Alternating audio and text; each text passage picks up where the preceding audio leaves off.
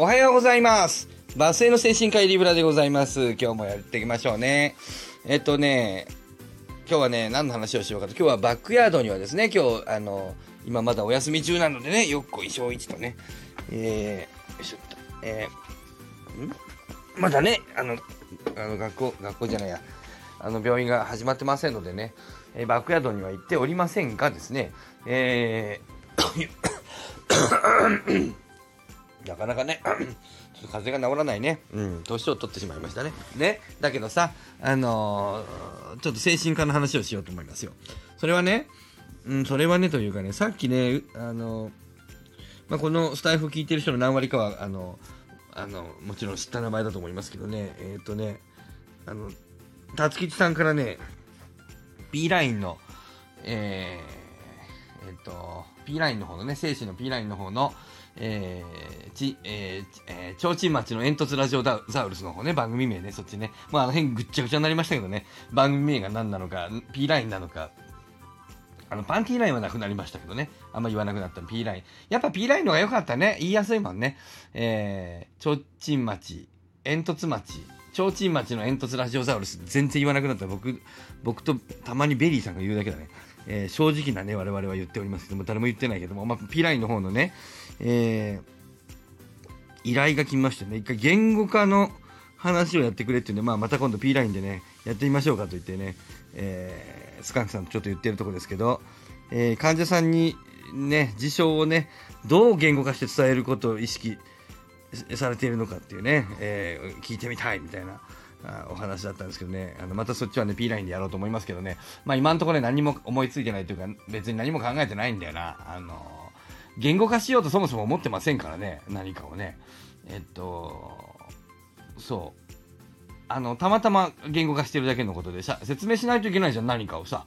何かを説明しないといけないから、言葉で話してるわけだから、言語化しないと、だって、うまく伝えられないっていうか、あの、言えないから、しょうがないから言ってるだけで、別に言語化しようと思ってなんか言ってるわけじゃないんで、なんか意識してないので分かりませんけど、でもね、この分からない何もないところからね、何かね、えー最後の P ラインをね、えー生むのがですね、パンチラインを生むのがね、僕らのやり口ですのでね、まあ、スカンクさんとまたそれをやりましょう。ということで、その話を聞いたときに、えちょっとね、あのそうだなと思ってね、えこの、ついね、えこの前もそんなようなこと、なんか言語化して説明した話あったなと思って、まあ、ちょっとその話をしようかなと思いますけど、えーとね、その前、えっ、と、いろいろね、人生で迷うことが起こるじゃないですか。どっちがいいのかなって。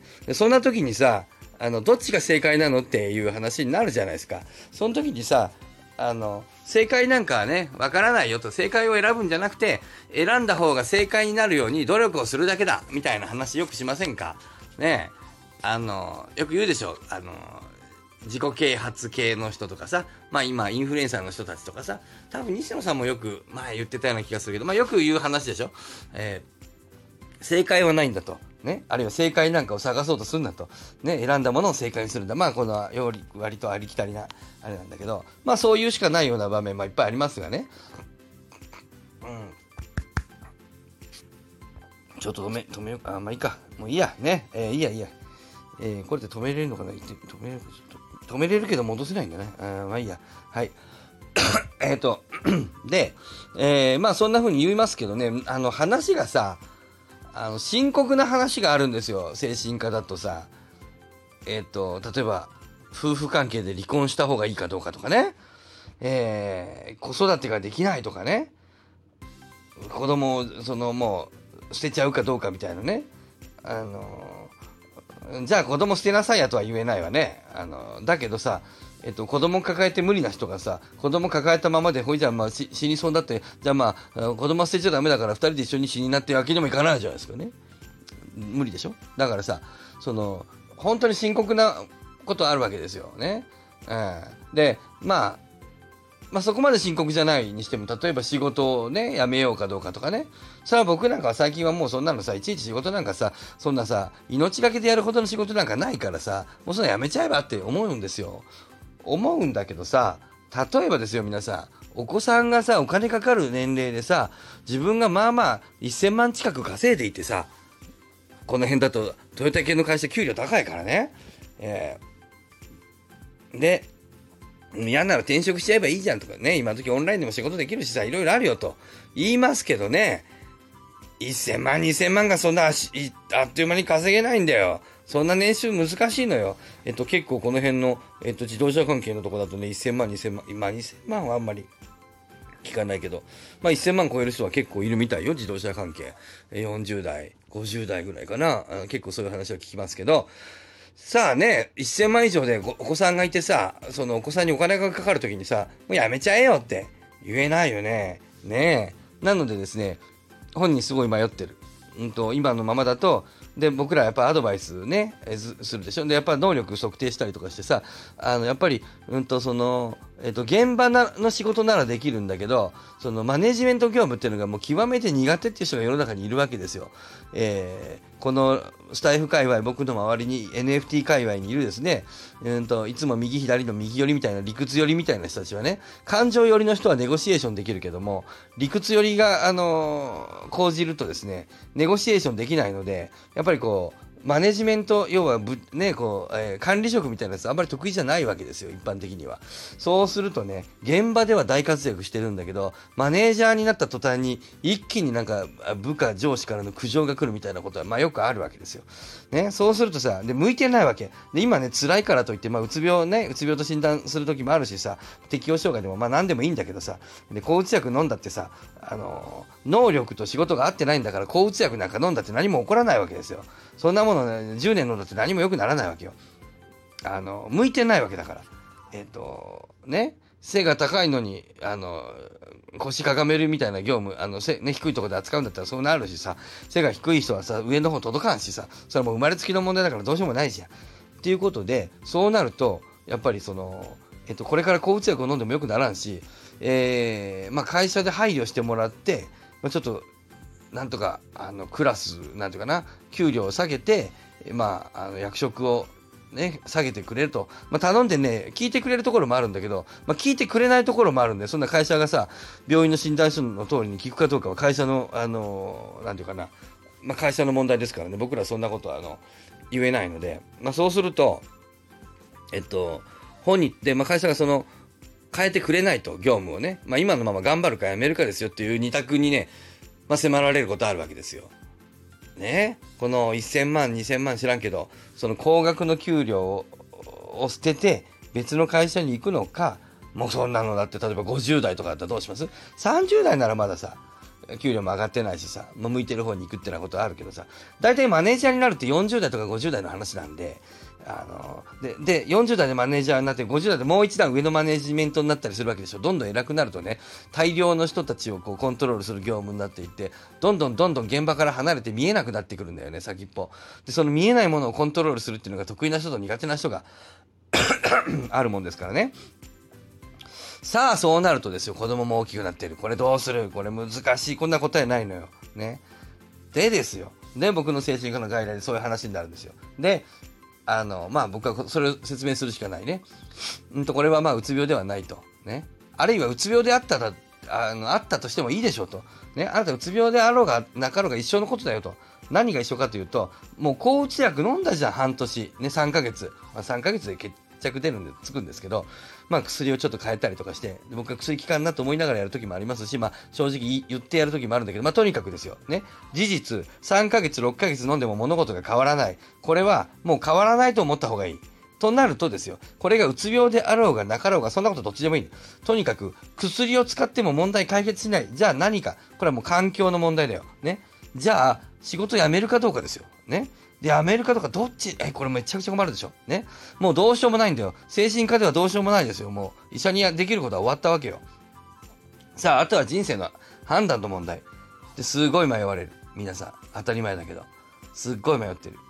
で、僕らに答えを求めてくる。医者に。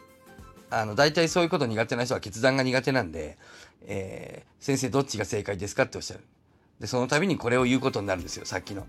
正解はないんです。ね。えー、選んだ方を正解にすべく努力をするんですよ。ね。だけどさ、そうなんだよね。で、これ言うしかないんだけど、まあ、しっくりこないんですよね、皆さんね。さあ、ここで、はい、出ました。えー我ら P ライン言っております。スカンクさんが特に言っております。えー納得感が10割。人は納得感が10割。さあ、ここでね、まあ、納得感を増やすために、また得意の僕のあの、例え話が始まるんですよ。最近はさ、こんな話が出るために僕ね、このこと、最近はっていうか、このことよく思い浮かぶんだけど、あのー例えばね、あの、僕らの周りでね、大きな人生の選択をした人っていうのがね、有名人でね、一人いますよ。明らかに一人いる。大谷翔平さん。この人、ものすごく大きな、あのー決断を、えっ、と、人生の選択をされてるよね。えーもちろん一人でした、わけじゃないと思うけど、でも基本的にはあの人が決めたことなんだよ。何か。メジャーの話じゃないよ。もっと大きな決断の問題。二刀流に行くで行くのか、あの、どちらかに専念するのか。これは大きな、あの、問題だったでしょだって今までさ、プロ野球界で一人もやったことがないんですよ。メジャーでも日本でも。そんなあの、高校野球じゃないんだから。ね。4番、ピッチャー、大谷君は高校野球の話ですから。それはいっぱいいますよ。でもさ、プロの世界でそれやった人ね、一人もいないんだよ。ベーブ・ルース以来なんだよって言うけど、ベーブ・ルース違いますからね。ベーブ・ルースはね、実はね、えっと、ピッチャーで活躍してた時期っていうのは前半でね、でね、えっとね、バッターで活躍してるのはヤンキースに行ってからの後半なんだよね。えーで、その間数年だけ、ちょっと両方やってる時期があるんですよ。でもその時もね、その昔みたいに何十本もね、昔じゃないや、あの、そ、うーどっちが先だったかな。まあ、とにかくね、あの、そんなね、あの、30本打ってね、あの、10勝してるみたいなことではないんですよ。10、10 20勝とかその、たくさん勝ってる時期があったの、先発ピッチャーで。で、30本とか、こう、あの、ホームランをバカスカ打って、ホームラン王みたいな、取ったか知らんけども、そういうこう、えっと、スラッガーとして活躍してた時期があるんですよ。だから、大谷翔平と違うの。大谷翔平君と違うのよ。大谷翔平さんは、同時にやってるのよ。同時期に。違うんですよ。ベーブ・ルースはね、あんまり被ってないんだよ。どっちかとどっちか、ピッチャーの時代があって、バッターの時代があって、ちょっと被ってる時代があるんだよ。ね。全然違うの。あの人さ、大谷翔平さんはさ、最初からフルでさ、両方やってるでしょ。そんな人いないんだよ。つまりさ、初の出来事なんだよ。そんな初のことをさ、日本でもメジャーでもプロでやりますかでさ、僕あの知ってんだけどさ、あっち知ってるというか皆さんも知ってるでしょみんなめっちゃ反対したよね、プロの選手たちが。そんなんできるわけないって。うまくいくはずがないって。あんなに反対されたのにさ、大谷さんはそれを、あの、聞く、聞かずに自分の思うようにやったんですよ。例えば、イチローさんだってそんな、あの、変な打ち方するでしょ、イチローって。ね、イチローね、足ふわっとして。あれでね、土井監督がね、オリックスの時ね、使ってくれなかったんだよ。そんな打ち方すりゃダメだっつって。直せって言って。直さなきゃ一軍にあげねえからなっつって。で、その無視してね、あのあの、あのままやったんだよ。で、監督が扇監督に代わって一軍に上げられて、いきなりあの、いきなりだったかな。もう数年でもう、あの、日本のトップの選手になったんですよ。ね。あの人なんか言うこと聞かなかったからよかったでしょね。野茂英雄選手ね。アメリカなんかあの人ルール、ルールもぐちゃぐちゃに曲げてアメリカ無理や無理や無理やり行ってさ。それでさ、あの時あれ行けなかったね、本当は。でも無理やりに行ったんですよ、あの人。かなりいろいろ叩かれたよ。でもさ、あの、日本を代表するさ、あの、もう最初の、最初じゃないんだけど、本当はね。もう最初の頃のもう、開拓者みたいになってさ、野茂英雄といえばね、あの、秀夫、秀夫ね、有名になったじゃん。みんな成功したじゃん。ね、大谷さんだってね、二刀流で成功したじゃないか。ね、これ正解だったね。って、皆さん、今3人出しました。一郎、ね、翔平、大谷、ね？秀夫、秀夫、ね、はい、あね、言いました。ね。皆さん正解しましたね。しましたね。え？しましたっけ？ここなんですよ。ね、ここなんですよ、皆さん。まあ、あの、まあ、大谷翔平さんの例だけでちょっと行きましょうか。3人出しちゃったけど。ね。大谷さんってさ、二刀流でさ、選択して正解なんですか？本当に。イチローさんも出しましょうか。イチローさんってさ、あの、振り子打法でさ、活躍したけどさ、本当に正解だったのかな？秀夫のもはメジャーに行ったけど、あれ正解だったのかな？例えばですよ、翔平大谷さんね、二刀流じゃなくて、バッターに専念したら、もしかしたら、メジャーで60本ホームラン、20年連続 60, 60本ホームランとか、そういうことだってあったかもよ。20年連続バッターだけだったらね。あるいは30年連続100本ホームランだったらどうですか？年間100本のホームランメジャーで見たことねえ、そんな選手。100本って何？桁1個多いじゃん。ねえ。ねえ。200試合もやんないんだよ。ほんま 2, 2試合に1本以上ホームラン打つんだよ。それ20年連続。あるいは30年連続。50何歳になってもおじいちゃんになっても、まだ100本打つの。何これ？怪物？みたいな結果を出してた。かもしれないよね。やってないんだからさ。バッターとしては専念してないんだからさ。ね、イチローさんね、あの言うこと聞かずにあえてやったからメジャーに行った。ね、大成功だったって言ってるけどさ。いやいや、ね、イチロー、鈴木、ね、えー、土井監督が言うようにバッティングの、その、えっと、なんていうの？フォルムっていうの？その振り方っていうの？なんていうんだっけ？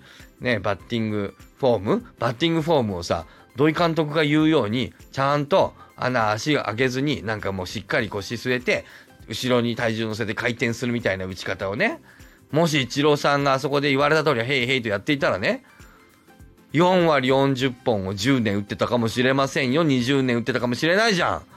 イチローさん30本ホームラン打たないじゃん。打率の人じゃん。世界一の、別にその記録持ってるわけじゃないじゃん。いろいろ持ってるけどさ。ねもっと打ってたかもしんないじゃん。えー、ヒデオ・ノモ選手。無理やりアメリカ行ってね、メジャーの先駆けになった。いやいや、近鉄に残ってたらさ、もっとすごい活躍してさ、で、5年後にメジャー行ってさ、30勝10年連続みたいな、そういうことがあったかもしんないよね。日本でなんか新しい球覚えてさ、フォークボール以外の何かわかんないけど、みたいな出会いがあってさ。つまりですね、わからないんですよ。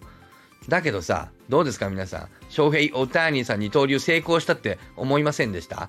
ね。今僕の話を聞いてて、翔平大谷は二刀流で成功したよね。あの人は正解を引いたよねって、正解を選択したよねって思いませんでした？ね二刀流はダメだって言った人たちさ、あねほら、ほら見ろ二刀流やって成功したじゃないかって、みんな思ってるでしょ？みんな思ってるでしょ？本当はわからないんですよ。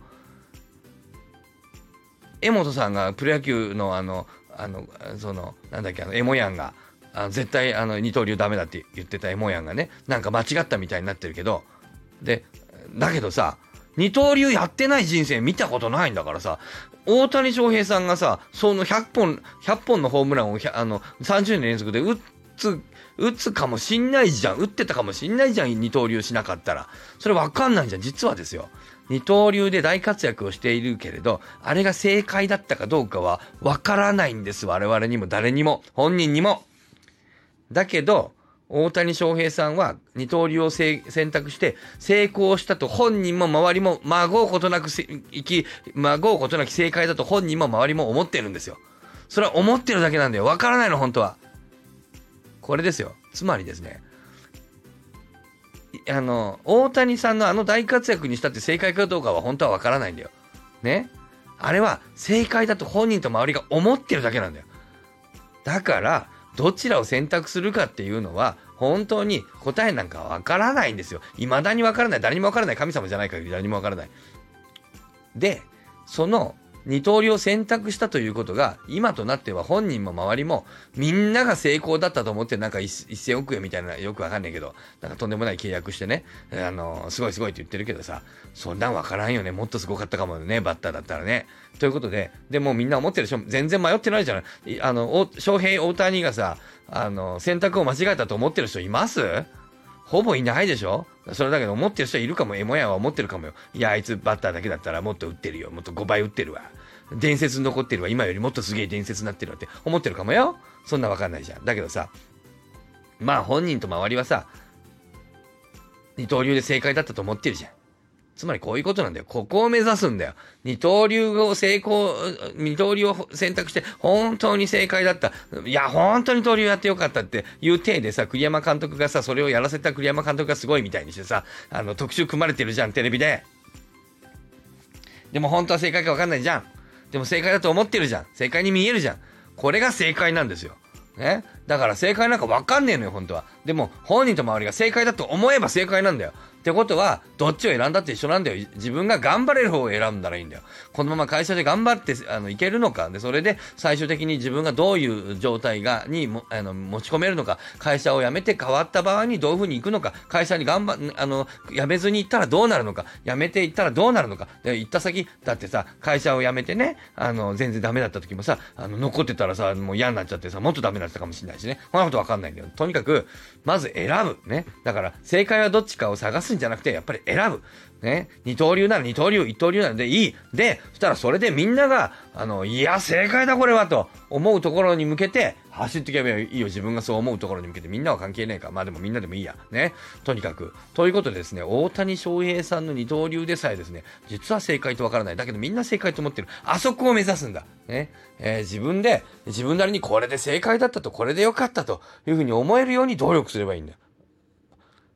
てなことをですね、えー、よく外来で言ってるなと思って、えーえー、なんとなく説得された？ね会社辞めます皆さん。ねそれともなんか別の仕事する？ねそれはね、答えはね、どこにもある、あの答えはね、どこにもある、ないのでね、外にはないのでね、えー、あなたの心の中だけにあるわけです。そしてそれは、どちらが正解かどうかは、あなたの努力次第なんです。努力次第というかね、まあ、そうね、あなたがどうするか、どう思うか次第だから。ね、選んだらもうそちらに向けてさ、それを正解だったというふうにさ、あの、頑張りましょうよね。えー、途中で違ったと思ったらさ、別の方に進んだらいいじゃないか。それはそれでさ、途中までやって、こう、途中までやったからこそ、俺はこの学びがあって、途中でいけて、もうこれでよかったに違いないというふうに思うように、えー、道、えー、の持っていこうよ。自分で頑張っていこうよ。努力、いろんな努力をしましょうよ。ね。ということで今日はね、この辺にしましょう。ね。えっ、とね、まとめましょう。今日は、えー、ね、いわゆるよく言う正解なんてものはない自分の選択肢を正解にするだけだという言葉があるけれどこれをね、えーなんていうかな、えー、腑に落とすために外来で僕がよく使ってる例、最近は大谷翔平さんが二刀流を選んだということが正解だとあなたも思うでしょ本人も多分思ってますよ。世間の人も本当は思ってますよ。だけど本当の正解かどうかは、実はもう一つの人生を歩んだことがないからわからないんですよ。一刀流を選んでいたら、えー、100本ホームラン、50本のホームランが30年連続みたいなとんでもない記録を出して、えー、いやー、一刀流を選んどいて正解だったねーって言ってたかもしれないんですよ。そんなことはわからないんですよ。だ、二刀流が正解だとみんなが思ってる、本人も思ってる。これは、まさ、これが、これ、わからないんだけど、これこそが正解なんだ。本人と周りがなんか正解だったと思えるような方に頑張っていくというのが正解なんだというのは、大谷翔平さんでさえも、実は、あの、わからないんだけど正解だと思ってるんだよ。ってなことでした。はい。えー、皆さんね、えー、まあ、このね、えー、ご意見ご感想などあればですね、まあ、この、あの、コメント欄に書いていただいても面白い文化だと思いますのでいいんですけども、まあ、あの、X のね、えー、Twitter のね、ねタイムラインの皆さんのタイムラインにご意見ご感想など書いていただくと、また広がっていいのではないかなと思っております。ということで、今日はこの辺にしましょう。それでは皆さん、あ、切るボタンがない。えー、あ、録音されてるよかった。はい、さようならポチー